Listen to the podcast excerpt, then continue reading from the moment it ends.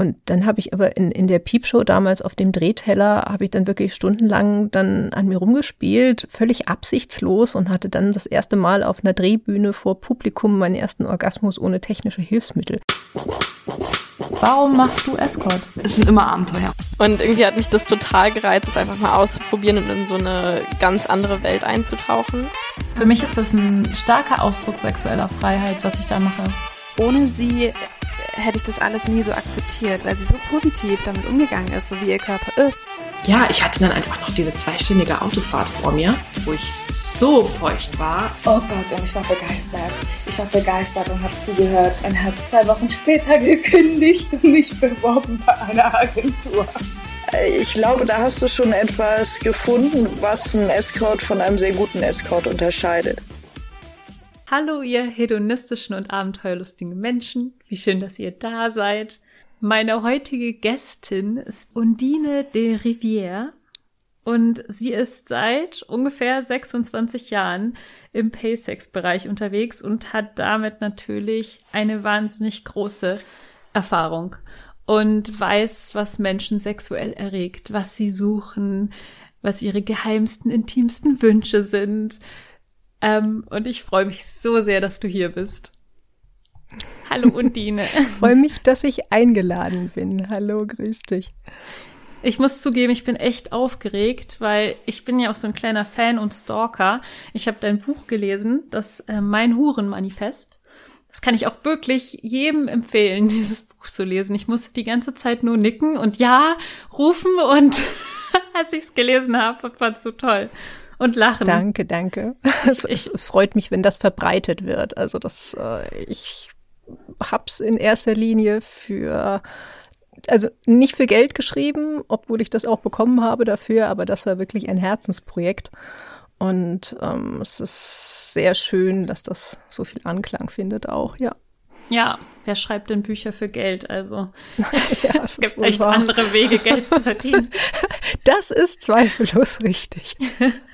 Also auf jeden Fall sehr, sehr gut und auch teilweise echt lustig. Ich musste teilweise echt lachen. Also über deine manchmal sehr ironischen Beispiele. Ja, manchmal bleibt einem nichts anderes übrig. Ja, also ich freue mich auf jeden Fall total, dass du da bist und ich dachte, ich quetsch dich jetzt mal so ein bisschen aus mit meinen neugierigen Fragen und frag dich jetzt als erstes mal, wie war dein Weg im Paysex, grob gesagt? Also wie hast du damit angefangen und wie hast du dich entwickelt und was hast du für Erfahrungen gemacht auf dem Weg? Wow, das sind ähm, 26 Jahre jetzt zusammengefasst in wie viel Zeit habe ich? Nein, Nimm dir also Zeit. Ich habe mich da schon lang für interessiert. Also im Prinzip fing das damit an, dass ich schlechte Romane gelesen habe, die damals meine Großmutter rumliegen hatte. Das waren solche Liebesschundromane und da kamen auch immer wieder gefallene Mädchen drin vor. Und ehrlich gesagt klang das alles ziemlich glamourös. Also irgendwie fand ich das damals schon cool und ähm, habe mich deswegen davor nie irgendwie gegruselt oder dachte nie so, oh, das ist immer merkwürdig, sondern fand das immer eher ein spannendes, äh, interessantes Feld, hatte aber natürlich gar keine Ahnung davon, wie das überhaupt realistisch abläuft und habe erst als Studentin einen Kommilitonen kennengelernt, der mir gestanden hat, dass er Kunde ist. Damals von Peep-Shows. Ich weiß gar nicht, ob es das heute mittlerweile überhaupt noch gibt. Hm, das waren im Wesentlichen Strip-Shows mit so einer Drehbühne in der Mitte von der man außen von verschiedenen Einzelkabinen aus reinschauen konnte. Das waren dann entweder solche kleinen Seeschlitze oder halbtransparente Spiegel. Auf jeden Fall war das Ganze so gestaltet, dass also die Kundschaft uns sehen konnte auf dieser Drehbühne, aber nicht umgekehrt und ähm, dann die Menschen in den Kabinen tun konnten, was auch immer sie wollten, also in den meisten Fällen sich dort selbst befriedigen, was auch dann dazu führte, dass Piepshows tatsächlich verboten wurden, weil sie gegen die Würde der Menschen angeblich verstoßen, die dort auf der Bühne sich regeln und auf die man sich dann faktisch einen runterholt, was wir damals schon wirklich, wirklich schräg fanden, weil mhm. das war auch so ein Fall von, von ähm, Bevormundung, ähm, also von rechtlicher Bevormundung, weil einfach die Menschen, die dort in diesen Piepshows gearbeitet haben, schon aus guten Gründen dort arbeiten wollten. Ähm, beispielsweise, weil in Table Dance Shows, was ja ein vergleichbares Angebot ist, im allgemeinen Alkoholausschank äh, es gab und es erwartet wurde, dass die Darstellerin oder die Tänzerin dort mittrinken. Und in Piepshows hatten wir halt unsere Ruhe, da war eine Glasscheibe dazwischen, in den meisten Fällen jedenfalls. Und ähm, da konnte man dann in Ruhe sein Ding durchziehen. Mm. Das Ganze fing dann so an für mich, dass ich diesen Kommilitonen erklärt habe, er müsse mich da jetzt unbedingt mitnehmen.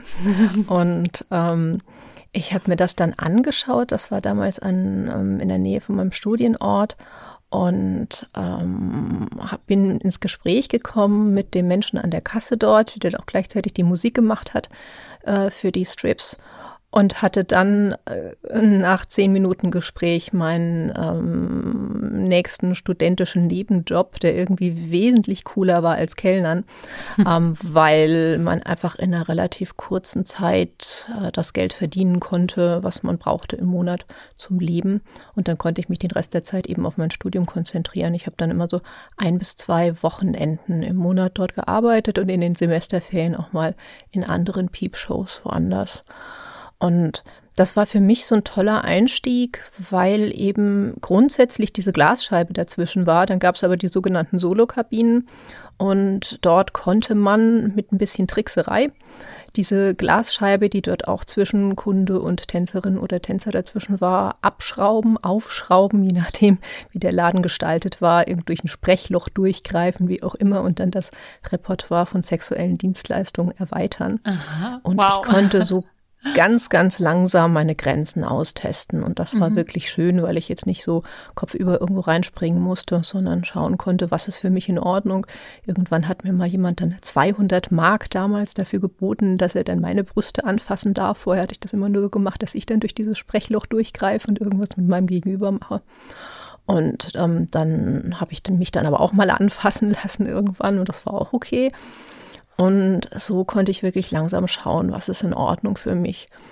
Und ähm, ja, es, es war ein wirklich, wirklich guter Einstieg in die Sexarbeit. Ich habe das dann auch über mehrere Jahre gemacht und mir so mein ganzes Studium finanziert, mich dann auch ab und an mal mit Kunden getroffen in den Pausen, die mich dann unbedingt privat haha, kennenlernen wollten, also auf meine eigene Kasse.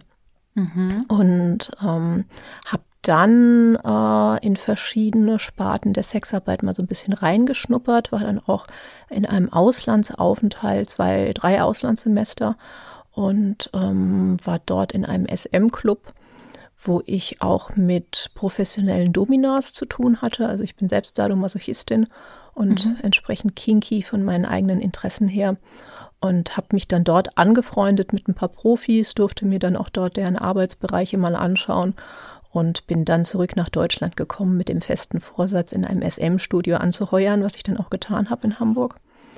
Mhm. Ja, das ähm, war sehr, sehr spannend dort. Ich habe als Passive angefangen, obwohl ich grundsätzlich bin ich Switcherin, also mag aktive, passive, dominante wie devote Rollen mhm. und ähm, habe aber zuerst rein passiv angefangen, weil es einfach einfacher zu Handeln war damals für mich, weil ich gesagt habe, okay, da muss ich jetzt nicht die Kontrolle haben und wissen, was ich mache, sondern dann macht der andere, was tatsächlich auch ein Fehlschluss war, denn als Passive muss man im Endeffekt fast genauso viel Ahnung haben wie als Domina, weil man einfach gut auf sich selbst aufpassen muss. Mhm. Das heißt, die Kunden, die jetzt in ein SM-Studio kommen, sind jetzt nicht unbedingt die super erfahrenen Aktiven, die auch mit allen Instrumenten umgehen können, sondern ähm, da muss man auch schon so ein bisschen von ja, von unten steuern können, wohin die Session geht und vor allen Dingen auch immer schauen, was, was nimmt die Person als nächstes für ein Instrument in die Hand, weiß die, was sie damit macht, weil im SM-Studio sind ja durchaus auch mal Sachen, mit denen man Schaden anrichten kann, wenn man nicht weiß, was man damit tut.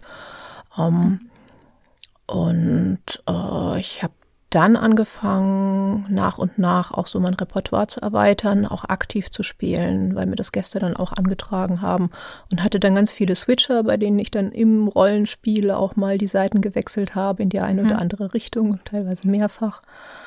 Und habe mich dann da auch so entwickelt. Also es war, war auch sehr, sehr interessant ähm, in meinen Anfängen. Und an irgendeinem Punkt war es dann äh, leider so weit, dass die Frau unseres Vermieters herausgefunden hat, dass unser Vermieter sich von den beiden Chefinnen dieses Studios damals teilweise in Naturalien hat bezahlen lassen. Oh. Und ähm, an dem Punkt mussten wir dann sehr, sehr, sehr schnell die Location wechseln und mit unserem ganzen Geraffel woanders hinziehen. Ähm, und äh, das ist natürlich so ein SM-Studio mal eben neu einzurichten, ist nicht ohne. Deshalb ähm, war es auch nicht so einfach, da einen neuen Mietvertrag zu finden, weil die eine Kollegin wollte dann eigentlich sowieso gar nicht mehr so viel arbeiten und die andere Kollegin hatte Schulden und hat deswegen eine schlechte Schufa-Auskunft gehabt. Und deswegen haben sie dann mich gefragt, ob ich nicht Lust hätte, den nächsten Mietvertrag zu unterschreiben. Und ich dachte so, oh, okay, ähm, mhm. ja. Das heißt, ich hatte nach einem Jahr mein eigenes SM-Studio an der Backe. Die haben mir dann das Equipment überlassen ähm, um dann dort äh, mietfrei weiter ihre Stammkunden bedienen zu können. Und ich war dann Studiochefin, was sehr, sehr schräg war, weil Wie ich das alt nie beabsichtigt hatte. 28, hm, also ich bin mit 27 mhm. zurückgekommen und ähm, mit 28 hatte ich dann meinen ersten Laden an der Backe.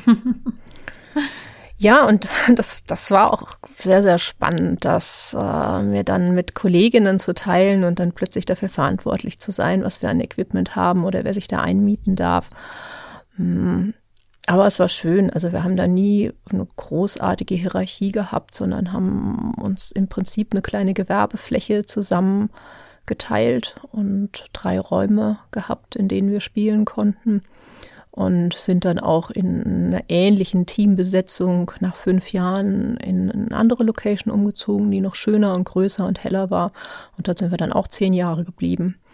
Ja, bis 2017 zum Prostituiertenschutzgesetz. Aber ich glaube, da werden wir nachher bestimmt mhm. auch noch ein bisschen was dazu erzählen. Ja, inzwischen ja, inzwischen arbeite ich äh, wieder alleine in meiner eigenen Wohnung. Das heißt, ich empfange Gäste privat, soweit ich die empfangen kann. Momentan wegen Corona natürlich schon seit einem, ungefähr einem Jahr habe ich keine Gäste mehr persönlich getroffen, mhm. sondern ähm, nur online gearbeitet. Aber grundsätzlich ist ja absehbar, dass vielleicht auch irgendwann mal wieder persönliche Treffen möglich sind. Und das werde ich dann auch weiterhin entweder bei mir in meiner Wohnung tun oder eben in ähm, bei äh, Hotelbesuchen und Outcalls. Mhm. Also das heißt, das hast du auch äh, immer gemacht, dass du auch mal Outcalls hattest. Nennt man das Outcalls? Genau, genau. Ja, Outcalls. Ja, ich habe mich, also Hotel-Sessions habe ich immer mal wieder gemacht, ähm, auch manchmal in andere Locations mich eingemietet, beziehungsweise meine Gäste sich einmieten lassen und sie dann dorthin begleitet in andere SM-Studios. Ich habe ähm, Working Holidays gemacht, bei der einen oder anderen Kollegin mal mitgearbeitet. Ich habe mal in einem Laufhaus gearbeitet für ein langes Wochenende, um mir das mhm. auch mal anzuschauen. Ich kenne Wohnungsbordelle. Ich habe ein paar Mal ähm, bei ähm, Gangbang-Partys mitgearbeitet und mitgemacht.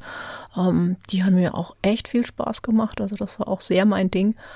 Und ähm, wir haben auch teilweise im SM-Kontext haben wir solche Studiopartys äh, gemacht, wo es dann auch darum ging, dass viele Gäste und ein paar Kolleginnen zusammen waren. Da ging es aber dann mehr um SM-Spiele als um Sex. Also da kenne ich auch beides.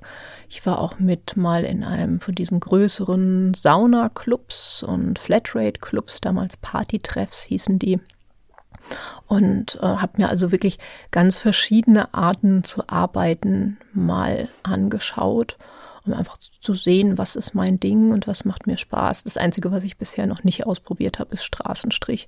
Also da mhm. habe ich noch wenig Erfahrung, mm, weil es halt auch hier in Hamburg, wo ich jetzt seit über 20 Jahren wohne, auch nicht so einfach ist. Also die, es ist teilweise, entweder es ist eben Sperrbezirk und nicht erlaubt oder es ist ähm, aufgeteilt und man kann sich nicht einfach irgendwo hinstellen, ohne mit irgendjemandem Ärger zu bekommen. Auch das gibt es leider.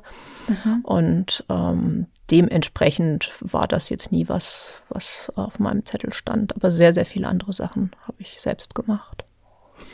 Ist das der Begriff Bizarre Lady, dass du Switcherin bist? Ist das der Begriff dafür? Oder was ist Bizarre Lady?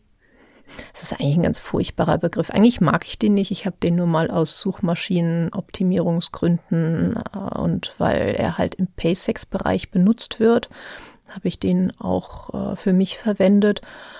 Und im Wesentlichen ist eine Bizarre-Lady sowas ähnliches wie eine Domina mit Sex. Also, Ah, mhm. wobei Bizarre-Ladies auch oft switchen. Also ich bin eine Switcherin. Ähm, keine rein dominante Bizarre-Lady, die gibt's aber auch. Aber sie haben oft einen aktiven Schwerpunkt. Ähm, Switcherinnen mit passivem Schwerpunkt nennen sich eher Zofe im SM-Bereich. Und ähm, der hauptsächliche Unterschied ist aber wirklich die, äh, also Geschlechtsverkehr und äh, also intime, sexuelle, auch Vanilla ähm, Services anzubieten. Ähm, häufig dann im Zusammenhang mit irgendwelchen Fetischen, also bestimmt, bestimmte Kleidung.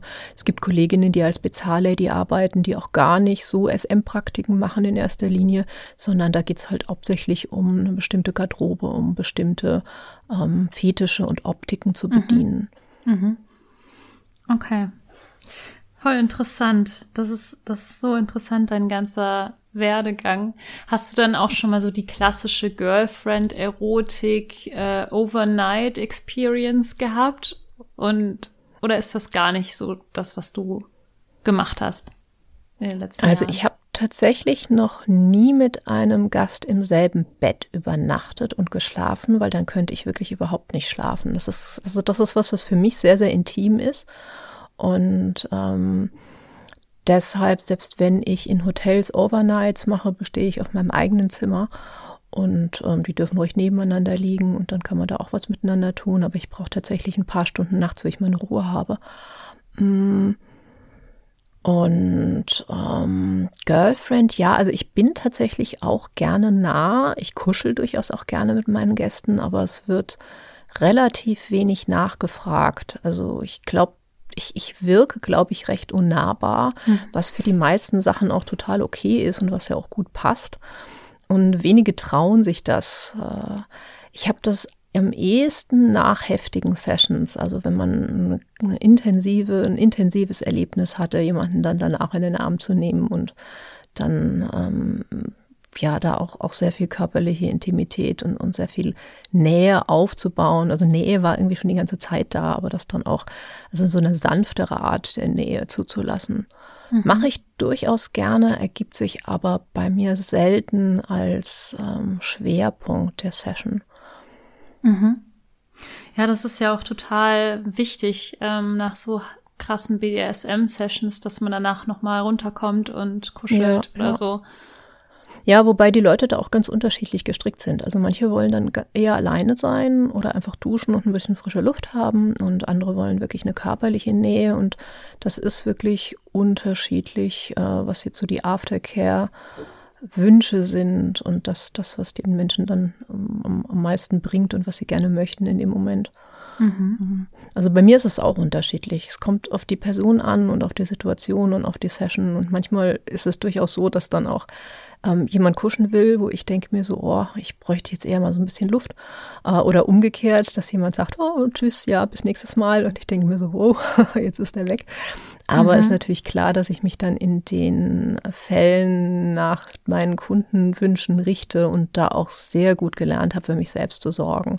Also das ist, glaube ich, auch was, was man als Sexworker gut können muss und gut lernen muss, ist für die eigene Aftercare und ähm, Selbstfürsorge zu, ähm, ja, sich zu schaffen. Das habe ich in erster Linie damals, als ich im SM-Studio angefangen habe, eben auch als Passive, was ja teilweise auch echt intensiv wird.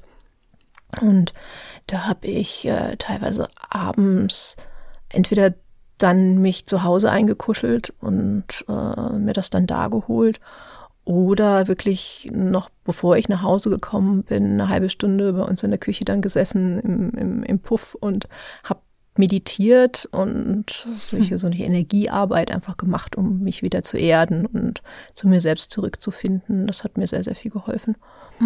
Meinst du Ja, mit zu Hause eingekuschelt, wenn ich fragen darf, ähm, dass du einen Partner hattest, mit dem du viel gekuschelt hast? Oder? Ja, genau. Also, dass ich mich dann einfach zu Hause ähm, einmal teilweise auch wirklich ausgeheult habe, weil das halt so viel, so viel ähm, Intensität war. Und in den ersten Wochen im SM-Studio hatte ich auch wirklich Scheißgäste. Also das kann man durchaus auch mal äh, thematisieren, dass äh, wenn man irgendwo neu anfängt, das habe ich auch später immer wieder festgestellt, wenn man irgendwo neu ist, dann gibt's ganz, ganz oft Leute, die extra darauf schauen, wo man denn da mal ein bisschen Grenzen pushen kann.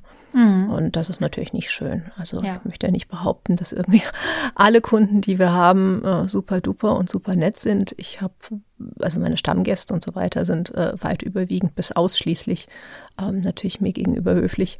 Aber ähm, wenn man irgendwo neu kommt, dann gibt es schon welche, die das drauf anlegen und mal sehen, wie weit sie kommen. Mhm, das, das, ist heftig. Also das, das, das muss man auch erst mal lernen, sich da äh, entsprechend, ja, entsprechend die Grenzen zu wahren und dann auch klar zu kommunizieren. Ja, ich glaube, Grenzen wahren ist so das Schlüssel Ding in, in unserem Bereich. Also für jeden. Total. Egal in welcher, ja. in welchem, in welchem Bereich, in welcher, also egal in welcher Sparte sozusagen von, von Sexwork, man muss die Grenzen wahren können. Hm, ja. Ähm, und ich finde das interessant, dass du das so ansprichst, weil mir persönlich fällt es manchmal sehr schwer, ähm, wenn ich mal was Negatives erlebe, was bei mir tatsächlich wirklich sehr, sehr selten vorkommt, darüber dann mal zu sprechen mit meinen äh, Freunden oder sowas, weil dann kommt oft so dieses, ach Gott, warum machst du denn dann den Job und so, ähm, weil das dann sofort irgendwie auf, auf, auf Sexwork im Generellen irgendwie gemünzt wird und nicht wie, wenn man aus dem Beruf, den man eigentlich gerne macht, abends nach Hause kommt und dann so, boah, heute war irgendwie so ein komischer Tag und sich dann darüber auskotzt zu Hause. Total, ja. Und ich finde, das, davon sollten wir uns einfach nicht zu sehr beeinflussen lassen. Also ich versuche immer, mich davon nicht zu sehr beeinflussen zu lassen, sondern gerade auch darüber zu sprechen, dass eben nicht immer alles toll ist und es trotzdem ein valider Job ist, für den man sich entscheiden kann. Denn ansonsten sind wir natürlich auch wieder von denjenigen beeinflusst, die unsere Jobs am liebsten abschaffen wollen und haben vor allen Dingen auch wieder diese ähm, ja, diese Zweiteilung und dieses Happy Hooker-Narrativ, ähm, wo es dann auf der einen Seite diejenigen gibt, die alles toll finden und die Nymphoman sind und die nie irgendwelche Probleme haben und dann auf der anderen Seite die armen Mädchen, die man alle retten muss. Und das ist natürlich Blödsinn, weil klar habe ich auch mal einen Tag, wo es nervt und ähm, ich habe auch mal Gäste, die mich anrufen, wo ich denke so, oh, okay, gut, das ist jetzt lange noch her, können das jetzt mal wieder probieren. Vielleicht ist es ja diesmal irgendwie wieder in Ordnung. Und ich habe auch manchmal Gäste, die ich irgendwann absäge. Also das kommt auch durchaus vor, dass ich ähm, auch mal einen Gast nicht mehr treffen will. Und ähm, auch das, mhm. finde ich, ist was, was legitim ist und worüber man manchmal sprechen kann. Ja, total. Schön, dass du darüber sprichst. Was ist denn das, was ähm, bei dir, ähm, naja, über die letzten 26 Jahre hängen geblieben ist? Was wollen Menschen sexuell? Was? Was? Ich möchte es nicht auf Männer beschränken. Das wäre mir zu mhm. äh, zu sehr darauf konzentriert. Deswegen, was wollen Menschen sexuell? Eine große Vielfalt und das ist auch das, was ich so toll finde daran. Ich glaube, das ist eines der Haupt Dinge, die ich in meinem Job liebe, ist, dass ich in die Köpfe von Menschen schauen darf und ähm, solche Wünsche und solche Begierden mit mir geteilt werden. Das hm. ehrt mich auch total. Also ganz oft kommen Menschen zu mir, die sonst nicht ihre Wünsche mit anderen so leicht teilen können, weil sie Angst haben vor ähm, vor Zurückweisung oder ähm, dafür, dass sie irgendwie für einen besonders außergewöhnlichen Fetisch in irgendeiner Form belächelt werden. Und ich mag das total gerne, das wirklich anzunehmen, weil ich den Eindruck habe, dass hinter all den Strategien, deswegen mag ich übrigens auch das Wort Bizarre Lady nicht, weil mir das alles gar nicht bizarr vorkommt, sondern total verständlich. Selbst wenn jetzt irgendwas, was mir angetragen wird, nicht mein persönliche Erfüllung ist, was ganz klar ist, ich kann ja auch nicht jeden Fetisch teilen, mhm. versuche ich dahinter zu schauen und zu erkennen, wo will diese Person emotional hin. Und auf der Ebene ist es immer verständlich. Also es hat immer irgendwas zu tun mit Intimität, mit Nähe, mit Zugehörigkeit, mit angenommen fühlen. Oft ist es auch sowas äh, wie eine Art Erregungstransfer, also dass dass äh, intensive Gefühle wie beispielsweise Angst oder Schmerz oder Nervosität oder Peinlichkeit, Scham, dass solche Gefühle, also so eine innere Anspannung ähm, übertragen wird auf die Anspannung einer sexuellen Erregung. Und die sind auch einfach hirnphysiologisch nah verwandt. Also diese, ähm, deswegen können Dinge erregend sein, die für andere auf den ersten Blick erstmal eine unangenehme Art von Anspannung und Intensität bedeuten. Und das ist mhm. wirklich eine reine Interpretationsfrage meines Gehirns. In welche Schublade stecke ich das Ganze jetzt? Und ist das jetzt Nervosität oder ist es Geilheit? Und dazu gibt es auch psychologische Experimente. Also wenn man sich das Brückenexperiment beispielsweise anschaut, dass mhm. wenn man zwei fremde Menschen, die einander grundsätzlich attraktiv finden könnten, wenn man die sich kennenlernen lässt oder Kontakt aufbauen lässt auf einer stabilen ähm, also auf einem stabilen Untergrund oder auf einer wackelnden und schwingenden Brücke, dann Aha. finden diejenigen, die auf dieser Brücke zusammenfinden, sich im Allgemeinen wesentlich attraktiver und spannender, weil sie diesen Nervenkitzel dieses schwankenden Untergrunds auf die andere Person übertragen. Und ähm, Interessant. Mit mit dieser Art von Erregungstransfer kann man ganz viel erklären, meines Erachtens, das aus dem SM-Bereich und jetzt aus diesem ganzen Rollenspiel und, und ähm, ja, diesem Kink-Bereich ähm, Menschen sich suchen, um damit ihre sexuelle Erregung anzuschubsen oder zu unterstützen oder sogar zu ersetzen. Also es gibt ja auch durchaus Menschen, die ähm, so die normalen Vanilla-Sex gar nichts abgewinnen können und äh, rein einen bestimmten Fetisch verfolgen. Mhm. Und ich schaue wirklich am liebsten dahinter, wo will die Person hin, was will die erleben und nicht, was gibt sie mir jetzt für eine Einkaufsliste von Praktiken. Die sind natürlich auch spannend. Und das sind natürlich auch Sachen, von denen die Person dann schon weiß, dass sie funktionieren. Aber das heißt nicht, dass man nicht auch vielleicht noch das eine oder andere weitere Stück ähm, finden kann, was auch noch super ist. Das sind immer so meine Lieblingssessions. Jemand kommt mit einer Liste von, ich möchte gerne Bondage und ähm, ein bisschen verhauen werden und vielleicht ein bisschen an den Brustwarzen rumgespielt mit dem einen oder anderen Instrument. Und dann schaue ich mir das Ganze an und wir finden im Spiel aber noch mehrere weitere Sachen, die die Person dann auch genau dorthin bringen oder sogar noch mehr dorthin, als sie vorher wusste. Mhm. Und dann denke ich immer so, habe ich so ein inneres so, yes, genau, geschafft. Das sind, das sind meine liebsten Erlebnisse. Wow, ja. Ist das da, hast du das Gefühl, dass du da so eine Intuition hast dafür, ähm, was der Mensch jetzt braucht, um an diesen Punkt zu kommen? Oder ist es eine Erfahrungssache? Na, die, die, die Intuition entwickelt sich ja aus der Erfahrung. Mhm. Also zum einen denke ich, ist es ähm, viel auch von meinen eigenen Interessen, die ich dort mit einbringe, weil ich halt auch vieles kenne aus dem privaten Bereich.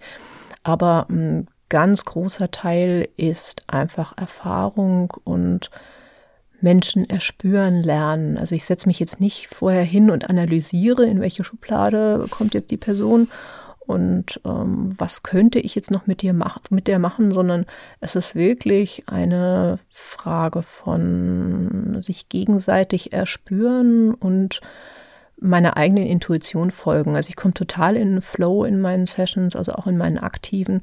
Häufig ist es tatsächlich so, in den meisten Spielen, die ich mit meinen Gästen habe, führe ich, egal ob das jetzt SMig wird oder ob das ähm, ob das jetzt eher nur ein Rollenspiel ist oder ob es eher sanft und kuschelig ist, aber ganz, ganz oft übernehme ich halt die Führung und ähm, weiß aber, dass ich mich da total auf mich selber verlassen kann. Das heißt, wenn ich zum Beispiel in ein Rollenspiel einsteige, ich überlege mir die ersten zwei Sätze, mit denen ich dann ins Zimmer reinkommen möchte und den Einstieg machen und dann weiß ich, ich kann mich auf meine Intuition verlassen und darauf, dass es von alleine läuft und das ist total schön. Das heißt, mhm. ähm, deswegen bin ich da auch nicht irgendwie aufgeregt, sondern ähm, es, es funktioniert einfach und ich erspüre dann die andere Person und schaue, wie sie reagiert. Und das sind teilweise ist ja so, so eine Mikrokommunikation, die man ganz schlecht in Worte fassen kann. Also ich könnte es jedenfalls nicht unbedingt sehen, woran das ist teilweise eine Änderung in der Körperspannung und ein, ein leises Seufzen und das ist, das, im Prinzip ist es wie ein, wie ein Instrument zu spielen und wie eine Melodie zu spielen oder wie zu tanzen. Und man macht da halt was Gemeinsames draus. Mhm. Das heißt, du machst auch sehr viel verbal ähm, mit deiner Stimme? Ja, ja, das auch. Geht ja drum, jemanden oft das Kopfkino anzuregen und ihn auch in eine Fantasiewelt zu entführen, gerade wenn man mit Machtgefälle spielt. Mhm. Ich finde es sehr, sehr wichtig, für mich auch, für meine persönliche Erdung, klar zu machen, wo ist die Grenze zwischen Rollenspiel und Realität. Das heißt, ich begegne meinem Gegenüber ähm, zunächst auf Augenhöhe und ähm, ich meine, es ist okay, wenn jetzt jemand sagt, boah, ich schwärme total von dir und habe schon ganz viel von dir gehört und so weiter. Das finde ich in hm. Ordnung. Aber ich würde es jetzt nicht wollen, dass jemand mich jetzt im Vorgespräch als Herrin anspricht oder so. Ich weiß, dass für andere Kolleginnen, die steigen früher in dieses Spiel schon ein.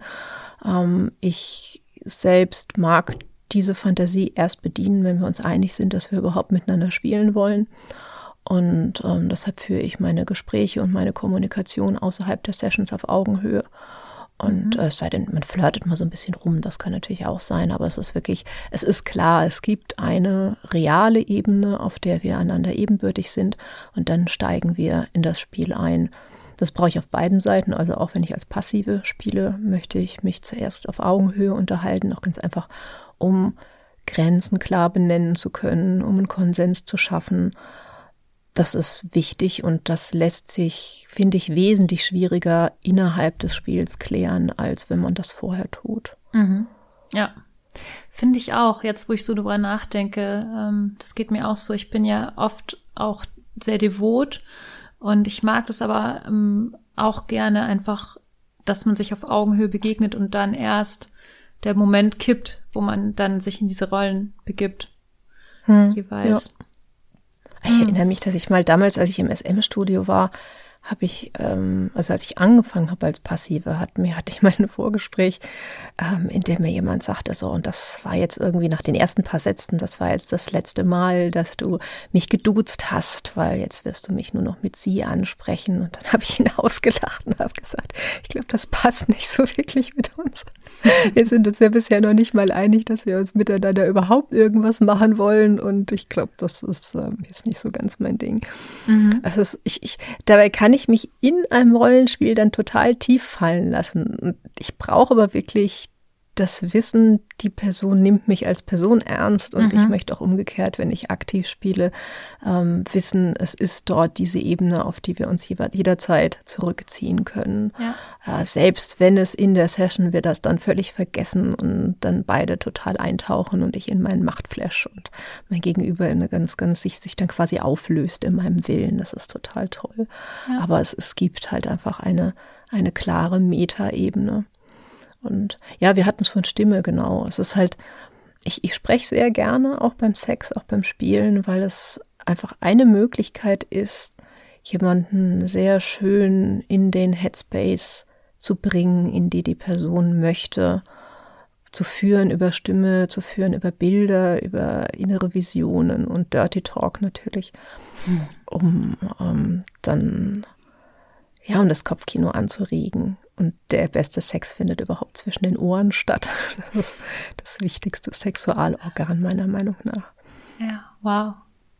Was war denn dein krassestes Erlebnis, was du hattest in den letzten oder eins oder mehrere krasse Erlebnisse kannst du gerne auch erzählen in den letzten Jahren? Ich glaube, hm, das ist eine gute Frage. Also ich hatte natürlich viele Sessions, die auch heftig waren und ähm, immer wenn es Praktiken sind, von denen ich weiß, dass mein Gegenüber dort permanent an mich denken wird, also sprich Sachen, die wirklich bleibende Spuren hinterlassen, was natürlich was ist, was vorher sehr genau abgesprochen werden muss.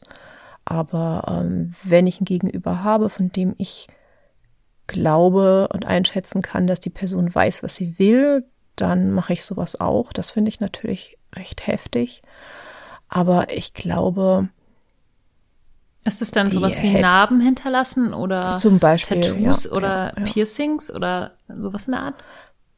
Mm, Ja, da gibt's verschiedene, also da würde ich jetzt auch ungern, glaube ich, ins Detail gehen, weil das geht dann schnell in so eine Richtung von Senso Sensationalisierung. Also wenn ich jetzt wirklich Details von heftigen Sessions erzähle, habe ich immer so das Gefühl, das ist das, was den Menschen im, im Gedächtnis bleibt und was das ist, was, boah, ist die krass und das möchte Ja. ich eigentlich gar nicht, weil es geht nicht um krass, sondern es geht wirklich um ein emotionales Bedürfnis dahinter und wo will ich hin und was will ich spüren und was bringt mir das und wie bringt mich das weiter.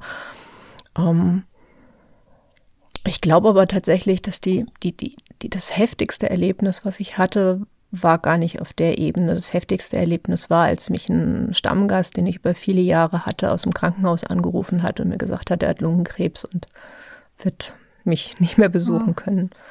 wow. Das war, ja, das war, glaube ich, von, von den ganzen 26 Jahren das Heftigste, was ich, was mich am meisten mitgenommen hat. Und ich habe mir bis heute nicht ganz verziehen, dass ich dort nicht adäquat reagieren konnte, weil mich das in dem Moment so schockiert hat, dass ich am Telefon angefangen habe zu heulen und er hat sich dann von mir entschuldigt, dass er mich angerufen hat. Und so haben wir dann das Gespräch beendet und ich hätte ihm, eigentlich hätte ich ihm gerne eine ganze Menge mehr Sachen gesagt, weil wir hatten echt, ähm, das, das war auch jemand, ein ganz toller Mensch und ähm, ja, würde sagen, es war von in der ganzen Zeit das Heftigste. Ist auch, glaube ich, schwer zu toppen. Ja, das kann ich 100% nachvollziehen. Wow.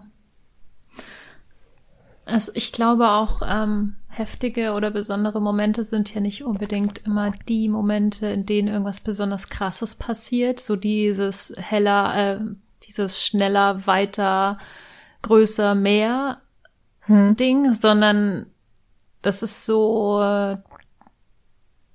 das ist so dieser bestimmt besondere Moment, in dem irgendwas Bestimmtes, Besonderes passiert, was man vielleicht nicht erwartet hätte oder, oder so.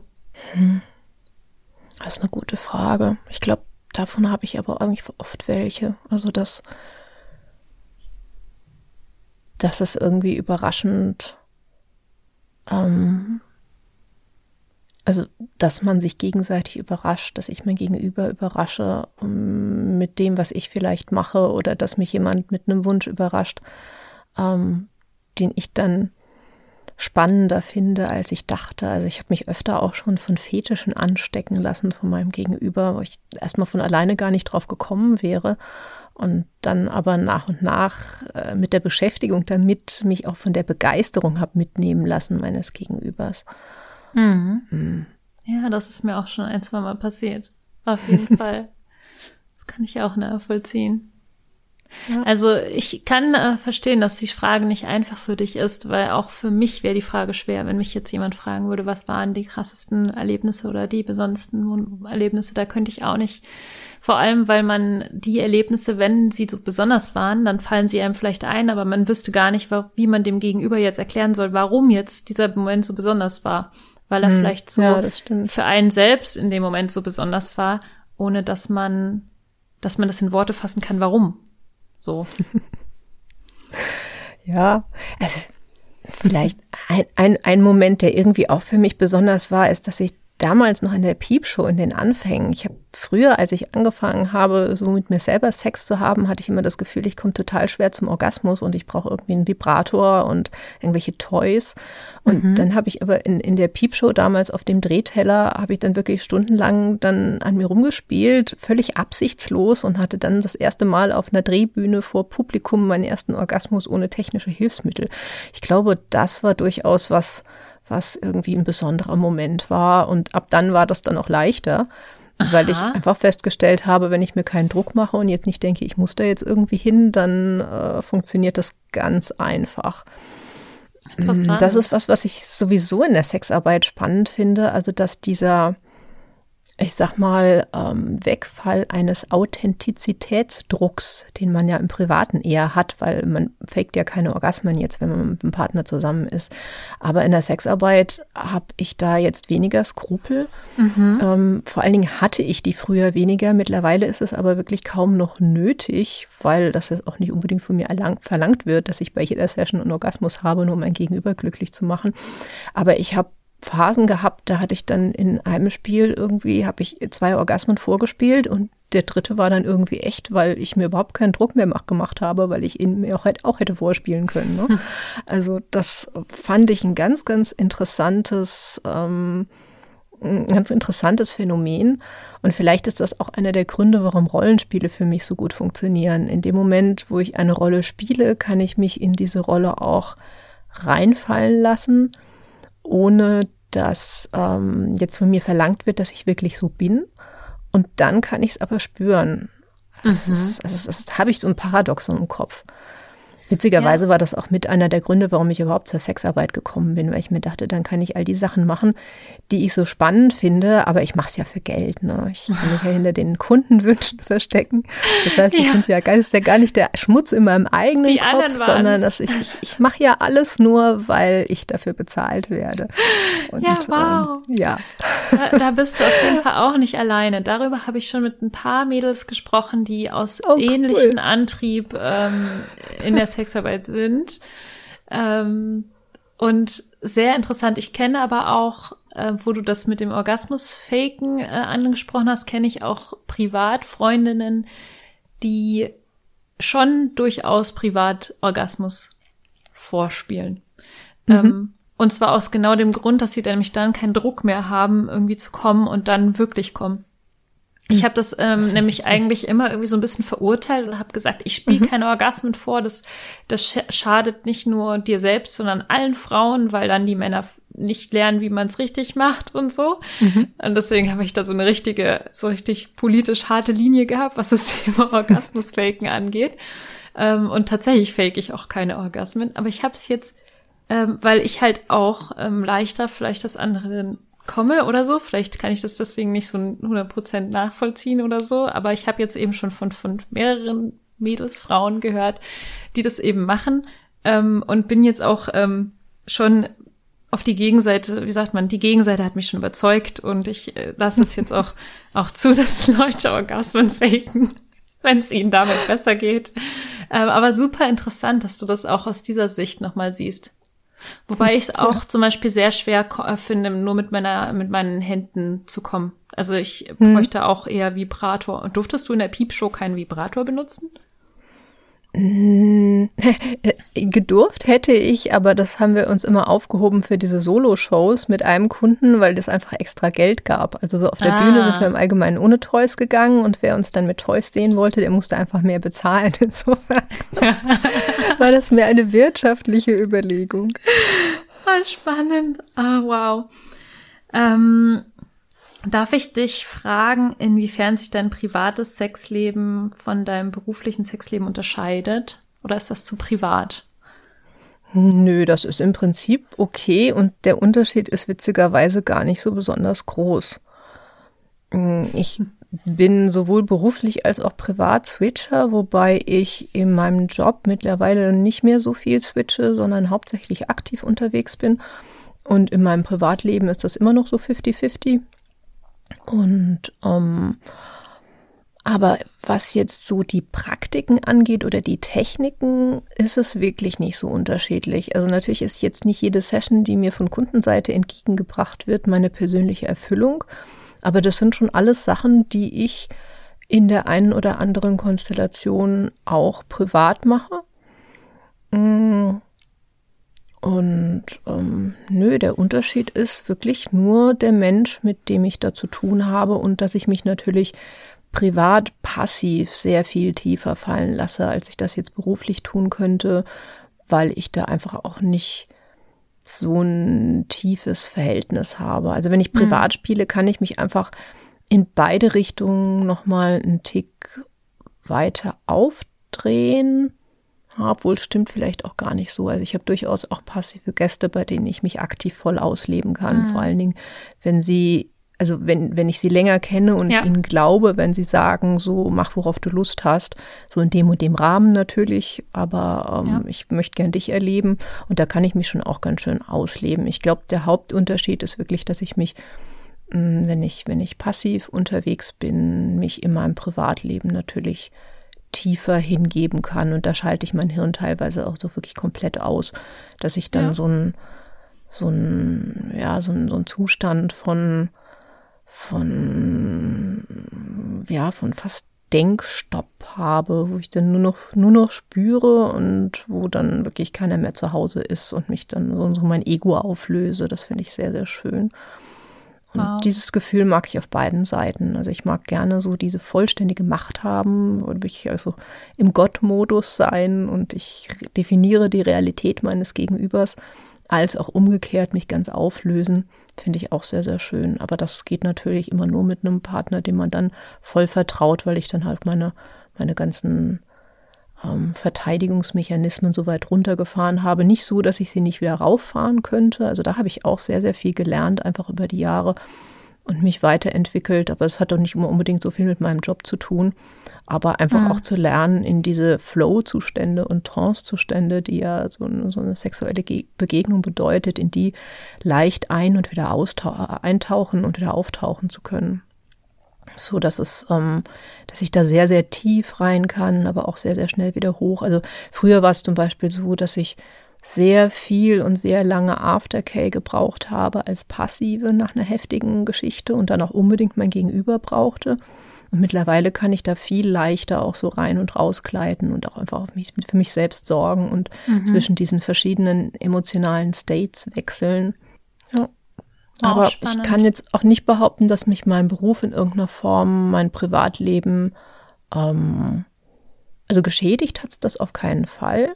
Eher inspiriert. Ich habe das durchaus manchmal so, dass ich mich dann den ganzen Tag um die Sexualität anderer Leute gekümmert habe, schwerpunktmäßig. Und ähm, das kickt mich dann durchaus, aber das heißt jetzt nicht, dass es mich unbedingt jedes Mal befriedigt. Und mhm. dann so am Ende des Tages denke so, jetzt will ich aber auch mal die Frage ist ja oft noch, hast du als Sexwalker eigentlich überhaupt noch Lust auf Sex privat? Und ähm, ich mhm. kann sagen, dass zumindest in meinem Fall die Sexarbeit einem privaten Sexleben wesentlich weniger entgegensteht, als wenn ich mich so in meinem Umfeld betrachte, eine langweilige Büroarbeit, ähm, bei denen man dann äh, nach äh, acht Stunden im Job wirklich nur noch Lust hat, äh, ein Buch zu lesen oder sich vor den Fernseher zu setzen. Und ich hatte dann den ganzen Tag Sex und denke mir so, jetzt mal noch eine Runde für mich wäre auch nicht schlecht. ja, wow. Also mir ist, mir ist mal aufgefallen, dass wenn ich ähm, nicht, also wenn ich im, im, im Job sozusagen Sex habe, dass das teilweise intensiver und krasser ist als privat. Mhm. Und ähm, da habe ich schon manchmal drüber nachgedacht, warum das so ist. Ähm, ist das bei dir auch so, dass du, dass du privat, dein, dein Sexleben privat nicht so ähm, spektakulär ist, wenn man es jetzt filmen würde, wie das, was du im Job machst? Nee, das kann ich von mir, glaube ich, nicht okay. behaupten.